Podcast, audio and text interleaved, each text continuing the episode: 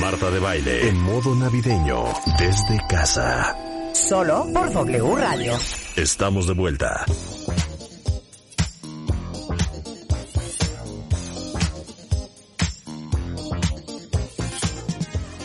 Bueno, cuentavientes, la promesa es deuda y tenemos el gusto de tener con nosotros a mi tocaya Marta Delgado, subsecretaria de Relaciones Exteriores para Asuntos Multilaterales y Derechos Humanos, pero pues más, más bien como que la que nos va a contar toda la historia del cuento de la vacuna, todo lo que tienen que saber sobre la llegada a México de las vacunas contra COVID. Marta, ¿cómo estás? Lista, lista. Me da mucho gusto saludarte a ti y a tus cuentavientes. No, bueno, qué bueno que estás con nosotros. A ver, eh, empiezo con las preguntas muy puntuales. ¿Cuáles vacunas compraron? ¿Cuántas compraron? De llegar, ¿cuándo van a llegar? Y de ponernos, ¿quién nos va a poner? Mira, Tocaya, lo que pasa es que ha sido un proceso muy complejo. Eh, Marcelo Ebrard estuvo buscando en todo el mundo las mejores opciones para que llegaran a México lo más pronto posible. Tú verás que pues se van a empezar a poner este mes en varios países, pero no en todos. Y México, bueno, hicimos todo lo necesario para que México fuera de esos países en donde vamos a empezar la vacunación, poco a poco, pero lo más temprano posible. Entonces, México tiene cuatro acuerdos eh, que se han logrado conseguir. Uno se llama COVAX, es un acuerdo que le decimos multilateral porque es en donde estamos todos los países, eh, muchos países del mundo. Somos 100 países, la OMS tiene esta, eh, este como fondo en donde ponen todos los países dinero. Y aquí hay 18 vacunas candidatas que están buscando tener registro. Cualquiera de ellas que lo consiga se nos va a ofrecer a los países que pusimos fondos ahí. En este, en este mecanismo, México compró 51 millones de vacunas, que es el máximo posible que podemos optar y es para el 20% de la población de los países. ¿Está topado la cantidad de vacunas que puede comprar cada país?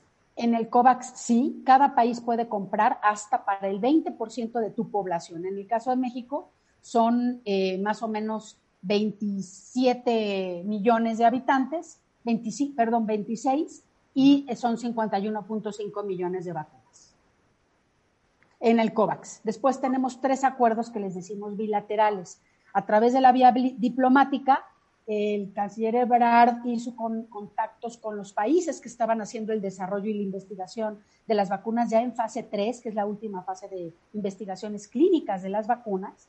Y entonces tenemos la primera que llegará este mes, será la de Pfizer BioNTech, es una empresa estadounidense aliada con una empresa alemana y es una vacuna eh, que vamos a recibir. Compramos ya, el secretario de Salud firmó por 34.4 millones de dosis.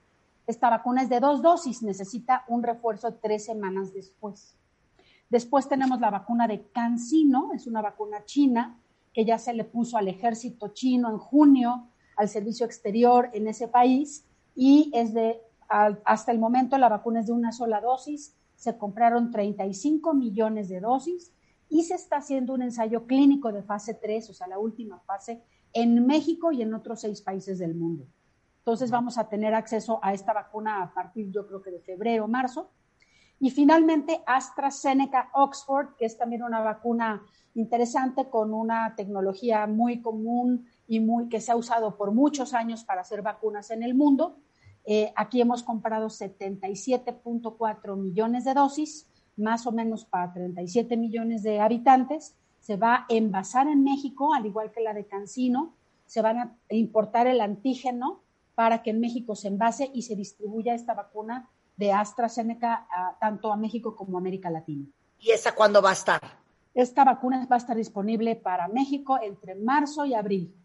Ok, entonces tenemos Pfizer que va a estar lista en qué enero Pfizer está, yo creo que podemos ya empezar a aplicar al sector salud dosis hasta 125 mil en diciembre. Y después se van aumentando el número de dosis disponibles para el país y finalmente ya anunció el secretario de salud que van a ser por edades, ¿no? Que se van a tener acceso a estas vacunas en México. Ok, a ver, entonces, déjame eh, tener esto claro. Pfizer son dos tomas, son dos dosis, una y después otra con tres semanas de diferencia. Cancino, ¿cuántas dosis son? Hasta ahorita el ensayo clínico garantiza que con una dosis tenemos un 97% de eficacia, pero hasta que no se termine el ensayo clínico se determina si una o dos. Y luego, ¿y AstraZeneca cuántas dosis son? Dos, dos también. Igualmente que Pfizer. ¿Qué pasó? ¿Por qué no compramos Moderna? Moderna es una vacuna que no nos entregaban hasta el mes de abril, mayo. Y no es que no compremos, podríamos comprar. La Cancillería también ha puesto sobre la mesa del sector salud otras cinco ofertas que nos entregan posteriormente a abril, que son la de Moderna, Janssen, CureVac, que es alemana, eh, Sinovac, que es otra vacuna china, y eh, em, Novavax, que es de Estados Unidos. Ok, entonces, la primera entrega, que es eh, las vacunas de Pfizer, corrígeme si tengo bien estos datos, son de 250 mil dosis de Pfizer que llega a México la tercera semana de diciembre. Va a empezar a llegar, sí, es posible que quizás la última, y estas vacunas, bueno, son para 125 mil personas. Eh, en enero vamos a recibir, no sé, otro tanto y ya después vamos a empezar a, recibir por pares de millones, ¿no? Dos millones, dos millones, dos millones. Ok, siguiente pregunta. Eh, a pesar de que eh, muchas de ellas ya para ese momento van a estar, digamos que verificadas y certificadas y aprobadas por, por ejemplo, la FDA, eso no significa que no tengan que pasar por la evaluación de COFEPRIS. Y sabemos que COFEPRIS se ha tardado mucho en darle sí a muchos medicamentos eh, de COVID. ¿Cuál va a ser el caso de la vacuna, Marta? Mira, el presidente tiene mucho interés en que se puedan ayudar a la COFEPRIS, respaldar con otras regulaciones en el mundo. Entonces, por ejemplo, en el caso de Astra, nosotros lo condicionamos su compra y su autorización a la presentación de la regulación de la eh, EMA, la Agencia Europea. En el caso de Pfizer, de la FDA, por cierto, en este momento están en la deliberación sobre la eficacia y la seguridad de la vacuna. Estaba yo ahorita viendo este video, esta sesión pública de la FDA. Y la de CanSino, que es una vacuna china, lo que tendremos es datos eh, de la, del corte de los mexicanos que participaron en este ensayo clínico en México. Esa es la garantía que va a tener y la COFEPRIS está muy comprometida para dar una autorización sanitaria de emergencia rápidamente para estas vacunas. Sensacional. Ahora, con todas las vacunas que hasta ahorita eh, han comprado eh, con los diferentes acuerdos que han hecho, ¿qué porcentaje de la población estaría cubierta, Marta? Mira, tenemos hasta ahorita con lo que se ha precomprado, se podrían vacunar hasta 116 millones de personas y somos 130. Entonces es una cantidad grande de personas. Sin embargo, cualquiera de estas vacunas que no consiga la autorización regulatoria, pues es una disminución significativa. El país tendrá que seguir apostando uno por otras ofertas que llegaran en abril, mayo, junio en el entendido, Marta, de que este proceso de vacunación tardará todo el año 2021. Que lleguen antes a México es una súper buena noticia. Que tengamos eh, vacunas para 116 millones de habitantes ya comprometidas para el país también, pero entender que el despliegue de la vacunación tomará meses. Ya. ¿Cuánto dinero han invertido en la compra de vacunas? Mira, hasta ahorita se han invertido en el COVAX más o menos 180 millones de dólares. En las demás, las tres otras vacunas, 160 millones de dólares y es solamente de anticipos. ¿Por qué? Porque en la medida en que van entregando y que van presentando, por ejemplo, el COVAX, su ventana de oportunidades para el país, nos dice qué vacuna y cuánto cuesta. Tienen diferentes precios. Ahora, dime una cosa. De acuerdo con The Economist, los países en proporción de habitantes eh, que pidieron la mayor cantidad de vacunas son Canadá en primer lugar, Australia, Estados Unidos, Japón, Nepal, India, Uzbekistán, Brasil, Indonesia, Costa Rica, Egipto, México y luego Bangladesh. ¿Por qué no hemos pedido más? Mira, yo pienso, uno, México sí ha apostado por el ámbito multilateral en el COVAX pensamos que esta guerra por acaparar también todas las vacunas no es una buena señal para todos los demás países del mundo. Cuando tú dices que estamos en, no sé, en, la tabla, en el número 10, tenemos que considerar que el mundo tiene más de 190 países. O sea, no es una mala noticia que estemos en ese lugar de la tabla, Pero sí, creo que eh, es posible pensar que se puedan adquirir más, tampoco están cerrados los contratos ni las oportunidades. Es un proceso vivo, o sea, imagínate, ahorita apenas hay una vacuna que se está a punto de autorizar en el mundo, que ya autorizó eh, Canadá y el Reino Unido, pero poco a poco van a, van a ir cayendo, ¿no? Y la, y la necesidad de estas vacunas es tan grande que estaremos atendiendo seguramente a una compra mayor por parte de México. Ok, déjame dar un poquito el esquema de vacunación que sacó la Secretaría de Salud. Etapa 1, personal de salud de primera línea eh, de control de, COVID. Esto va a ser diciembre 2020 a febrero 2021. Eh, de febrero a abril, personal de salud restante y personas de 60 y más años. Abril-mayo 2021, se me paran los pelos de punta. Ahí estamos tú y yo, Rebeca, y seguramente tú también, Marta. Personas de 50 a 59 años. De abril, abril y mayo. Mayo-junio 2021, personas de 40 a 49 años. Junio 2021 a marzo 2022, el resto de la población. Suena muy largo, Marta. A ver, Marta, una vacuna normalmente tarda solamente en salir al mercado entre 2 y 10 años.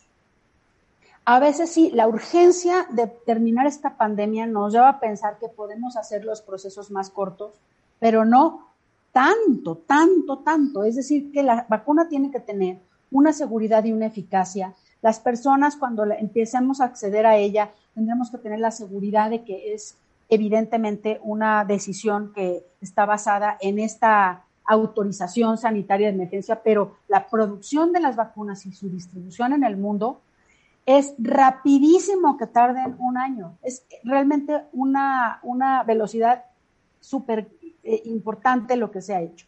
Esto lo digo porque sí tenemos una gran urgencia y pareciera con que, híjoles, ¿qué va a pasar hasta julio, julio? Bueno, esto tendríamos que estarlo viendo apenas en dos años los primeros resultados de la fase 3 de un ensayo clínico de una vacuna y gracias a la enorme inversión y también a las alianzas que se han hecho entre países, se tiene la posibilidad de que el año 2021 sea un año de vacunación. Sí, lo que pasa es que lo quisiéramos ver más rápido porque entonces eso significa que nos vamos a tener que seguir cuidando este sin control como lo hemos hecho muchos de nosotros en este país hasta el 2022. Imagínense esa historia. Ahora, dime una cosa, Marta. ¿Cuál va a ser el sistema de distribución de la vacuna? Evidentemente la vacuna va a ser gratuita. Sí, el presidente ha decidido que la vacuna va a ser de acceso universal y gratuito para México. Ay, perdón. No te preocupes, estamos en diciembre. Dios mío. Ahora, cada vez que, tose a alguien es como que, híjole, ¿no? Así de, ups. bueno, este acceso se va a garantizar en el país y eh, la Cancillería en realidad, Marta, somos responsables de esta, de esta agenda solamente hasta que la vacuna toque suelo mexicano. Yo estoy encargado un poco del proceso de facilitar ya la importación, la desaduanización y la aterrizaje de esta vacuna aquí. Y después de ahí se pasa la estafeta al sector salud, que está encargado de distribuirlo en diferentes modalidades. ¿Por qué? Porque, por ejemplo, Pfizer, que es una vacuna que tiene una cadena de frío muy complicada, nos va a entregar la vacuna en el punto de vacunación y ellos se van a encargar de la cadena de frío. En cambio, Cancino y AstraZeneca se van a envasar en México, tenemos esa pues ventaja. Y aquí, desde las fábricas, Birmex, que es una empresa paraestatal mexicana, con mucha experiencia en la distribución de vacunas, junto con el apoyo de la Secretaría de Seguridad, la Defensa y la Marina, están ya haciendo el plan del operativo para la distribución. Claro. No sé si eres la persona correcta quien deba de hacerle esta pregunta, que veo mucho en este momento en redes sociales, pero ¿por qué no se va a poder adquirir la vacuna en el sector privado? ¿Sabes, Marta? Mira, el, se ha dicho que, bueno, es una, primero es una vacuna que es un bien público por el momento, que el gobierno va a tener como acceso universal. No sé si esa decisión vaya a ser todo el tiempo, pero en el, momento en el momento hasta, hasta el momento actual, inclusive hay una completa imposibilidad de que el sector privado, por sus propios medios, pudiera adquirir vacunas porque lo que ha conseguido el Estado mexicano de la adquisición temprana, pues no es una oferta que se esté haciendo al sector privado en este momento y casi en ningún país del mundo. Pero en el futuro cercano podría haber, podrían verse otros, que, otros esquemas en donde el sector privado pueda participar. Sensacional. Eh, ¿Cuántos mexicanos se pretenden vacunar diariamente? Mira, el plan ahorita se está afinando, van a hacer inclusive un ensayo, dicen eh, nuestros colegas del sector salud, y yo creo que ya estas, o sea, la forma, la logística de la vacunación, la distribución, es importante que invites a alguien de ellos, del sector salud, de los que van a vacunar, de Esencia, por ejemplo, de Esencia, la doctora Miriam Veras está analizando cómo va a ser esta distribución. Creo que ella te lo puede detallar y, también ir, que te, va a ir platicando cómo van a ir aumentando la capacidad y, mientras vayan también aumentando la, la posibilidad de llegada de las dosis. Muy bien, sensacional. Pues eh, creo que Marta hemos cubierto bastante eh, la, mayor parte de las dudas que tenemos que nos puedes contestar tú, porque acuérdense que Marta Delgado no es de la Secretaría de, Salud, ella es subsecretaria de Relaciones Exteriores para Asuntos Multilaterales y Derechos Humanos. Ella se ha encargado de, digamos que, bueno, eh, ella y, todo el equipo de las negociaciones con, con todas estas alianzas para traer y comprar las vacunas a México. Es correcto, ¿verdad, Marta? Así es, este Tocayo. Nos tocó hacer este trabajo, ha sido un aprendizaje increíble poderlo aterrizar, un desafío mayúsculo. Y te agradezco mucho también la oportunidad de poder explicar cómo ha sido ese proceso y con qué contamos hasta ahorita. Sensacional. Te mando un abrazo. Muchísimas gracias. Gracias a ti. Nos vemos muy pronto y seguro eh, la semana que viene entrevistaremos. repíteme el nombre de la doctora para buscarla. Doctora Miriam Veras. Miriam Veras para, para tener contacto con eh, la Secretaría de Salud y poderles aclarar cuentavientes a todos que tenemos eh, los nervios de punta y el Jesús en la boca para ya eh, vacunarnos, para ver cómo, cómo le vamos a hacer.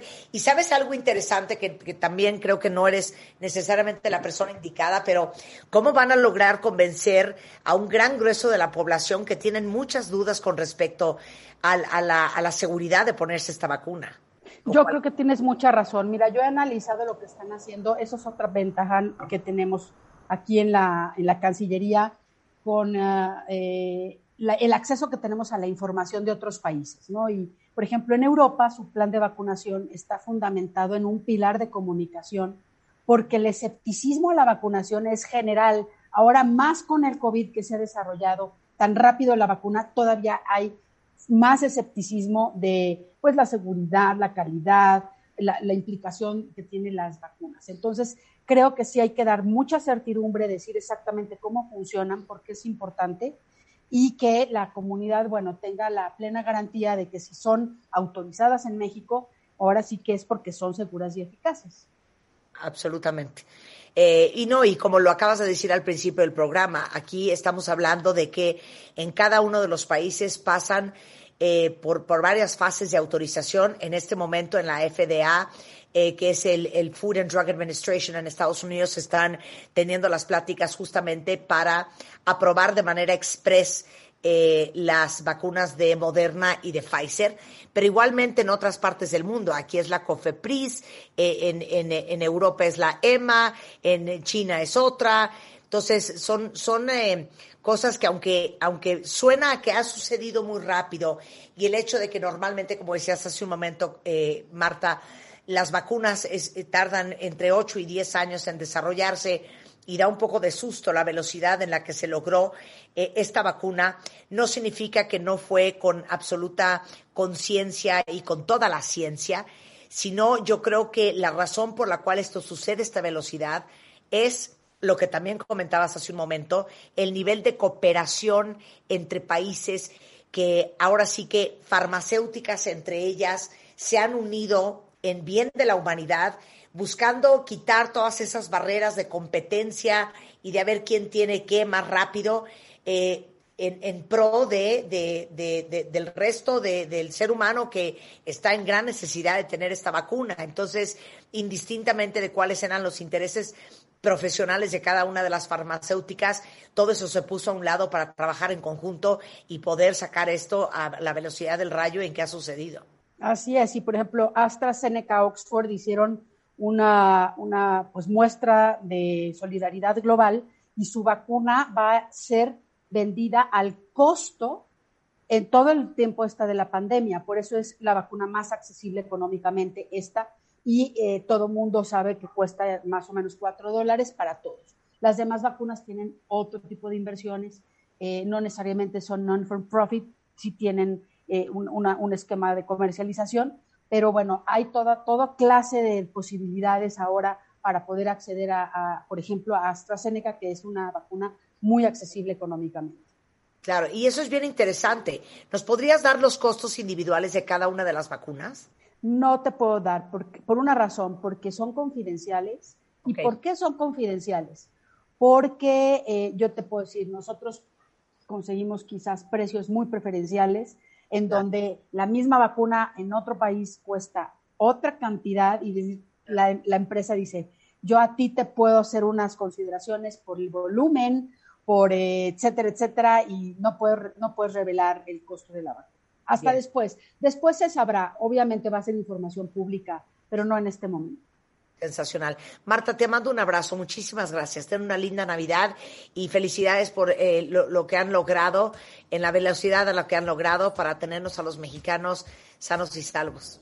Gracias a ti por el interés y porque tu público yo creo que siempre está siguiendo estos temas tan novedosos y actuales que siempre les traes y estamos a tu disposición.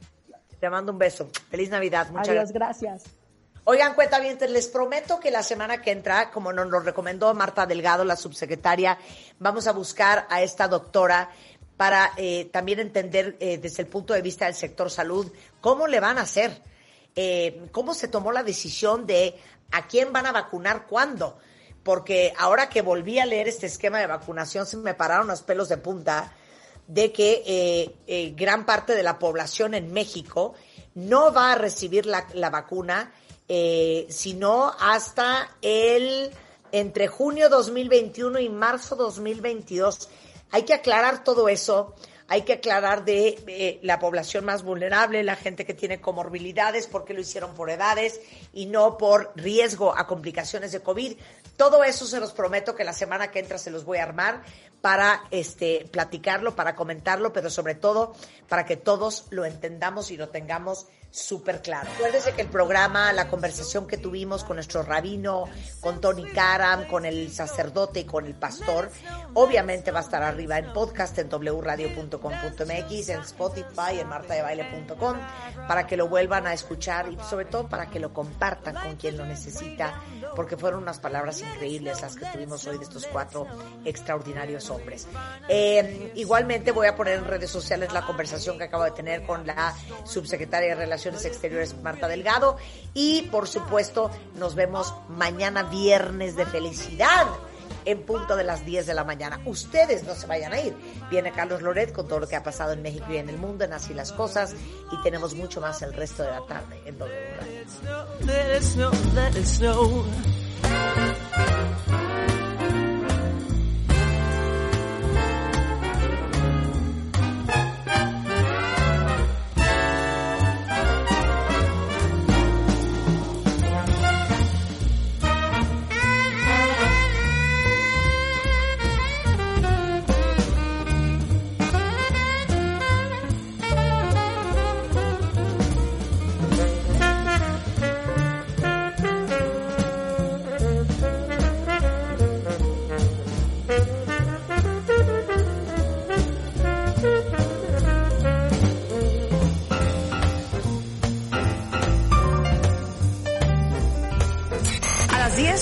Estamos al aire, en cualquier idioma, desde Finlandia. Marta, sinä olet kaunotar. Desde Qatar. اسمي محمد الكواري سفير دولة قطر في مكسيكو. Hola Marta, exactamente, estoy en Buenos Aires. Y en cualquier lugar California. I love to see you translated. Hola Marta, estoy en Barcelona. Porque para aprender no hay distancias. Very good, Martha. Greetings from New York City. W Radio. Coast Global. Marta de baile W. ¿Dónde estás, querida? Pues aquí estoy en Madrid. El mejor medio para ser la mejor versión de ti. Beautiful English accent. It's energetic. Lunes a viernes, 10 a 1 de la tarde. And of course, darling, it's Latin. W Radio 96.9. Estamos donde estés. That's so true.